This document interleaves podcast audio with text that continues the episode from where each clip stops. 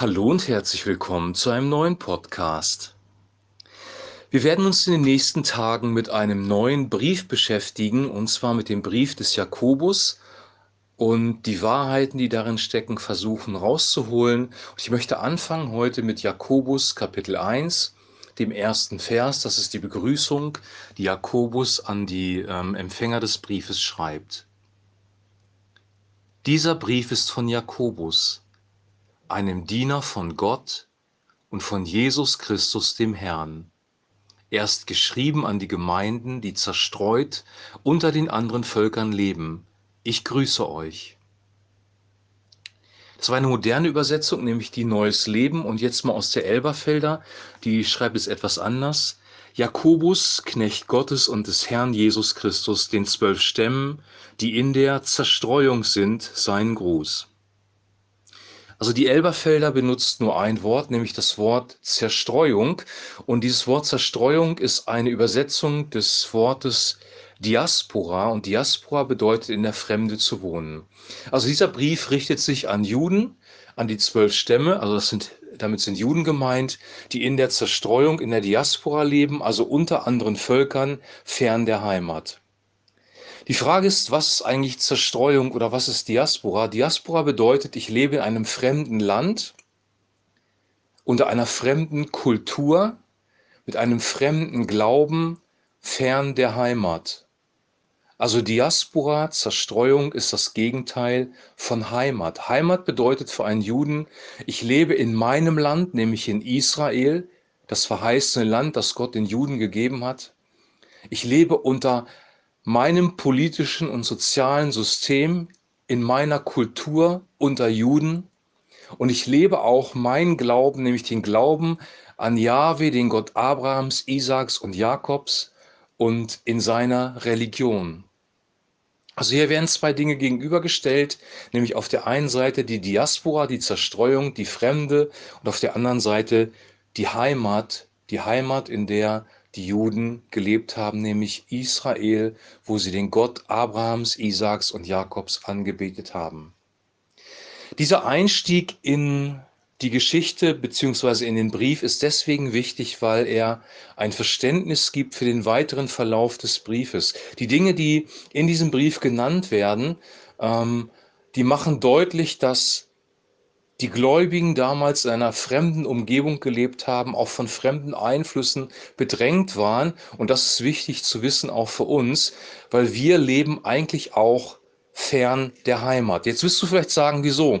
Ich bin doch Bio-Deutscher, ich bin hier geboren, meine Eltern, meine Großeltern, meine Vorfahren kommen aus Deutschland, wir haben schon immer hier gelebt, vielleicht lebst du auch noch in der Region, in der du immer gelebt hast. Meine Vorfahren väterlicherseits kommen zum Beispiel aus Schaumburg, das sind Ur-Schaumburger. Ähm, aber der Punkt ist, dass die Frage ist, was bedeutet eigentlich wirklich Heimat für uns als Christen? Also du kannst ja wohl Deutscher sein, in Deutschland leben, deutsche Vorfahren haben, aber dich dennoch fern der Heimat fühlen als Christ. Migration wäre eigentlich der heutige Begriff, den wir verwenden. Wenn jemand heute in ein anderes Land geht und in eine andere Kultur, wie jetzt zum Beispiel syrische Flüchtlinge, die nach Deutschland kommen, die eine andere Kultur mitbringen, einen anderen Glauben, eine andere Sprache, eine andere Vorstellung vom Leben, dann nennen wir das heute Migrationshintergrund und eigentlich könnte man das in die Bibel auch übertragen. Sie hatten einen Migrationshintergrund und wir haben in diesem Sinne auch einen Migrationshintergrund.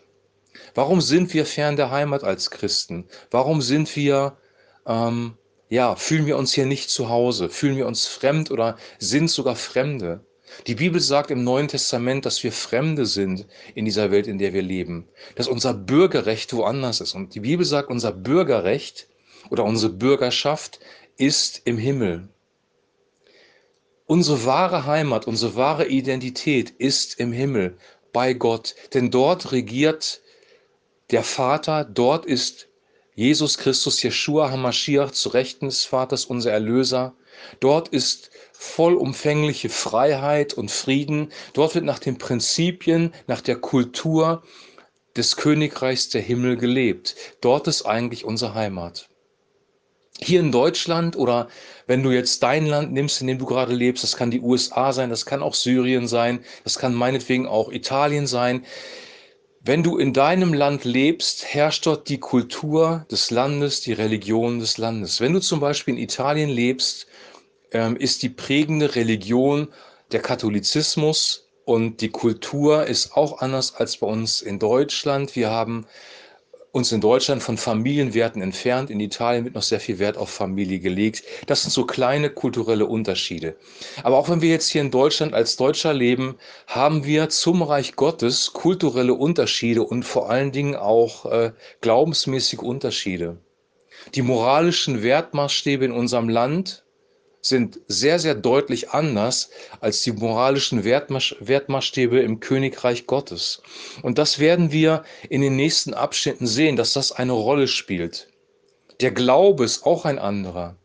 Der Glaube der Religionen in diesem Land, und da nehme ich jetzt mal die christlichen Kirchen und Gemeinden mit ein, unterscheidet sich von dem Glauben im Königreich Gottes, weil wir geprägt sind durch unsere Kultur, geprägt sind durch unsere Kirchengeschichte, geprägt sind auch durch falsche geistliche Einflüsse. Deswegen ist unser Kirchenleben, unser Gemeindeleben nicht eins zu eins Reich Gottes. Und es unterscheidet sich manchmal extrem vom wirklichen Reich Gottes. Und deswegen ist es wichtig, wenn wir das Neue Testament studieren, dass wir es auch unter dem Aspekt des Reiches Gottes studieren, dass wir erkennen, wir leben hier in Deutschland nicht im Reich Gottes. Wir sind auch keine christliche Nation mehr. Wir sind eigentlich eine multikulturelle Mischnation, auch im Bereich der Religion. Und das ist wertneutral gemeint. Ich möchte hier nicht eine, eine, eine Werturteil abgeben, sondern es ist wertneutral gemeint, genauso wie Jakobus es wertneutral gemeint hat. Die Juden haben in anderen Ländern gelebt und manchmal war das gut, dort zu leben. Sie konnten ihre Religion in Freiheit leben. Sie wurden respektiert und geschätzt. Dann gab es aber auch Zeiten, wie zum Beispiel in Ägypten, wo das Volk ja Sklavenarbeit leisten musste. So gibt es unterschiedliche Zeiten, aber wir nehmen das Beispiel Ägypten. Zur Zeit von Josef war das Volk sehr geschätzt, danach wurde das Volk unterdrückt. Es war das gleiche Ägypten, es war auch die gleiche Religion, die gleiche Kultur. Es hatte sich aber etwas verändert und da wurde sichtbar, Ägypten ist nicht unsere Heimat. Und deswegen hat Gott das Volk Israel aus Ägypten herausgeführt, genauso wie er uns aus dem System dieser Welt herausgeführt hat und versetzt hat in das Reich seines Sohnes.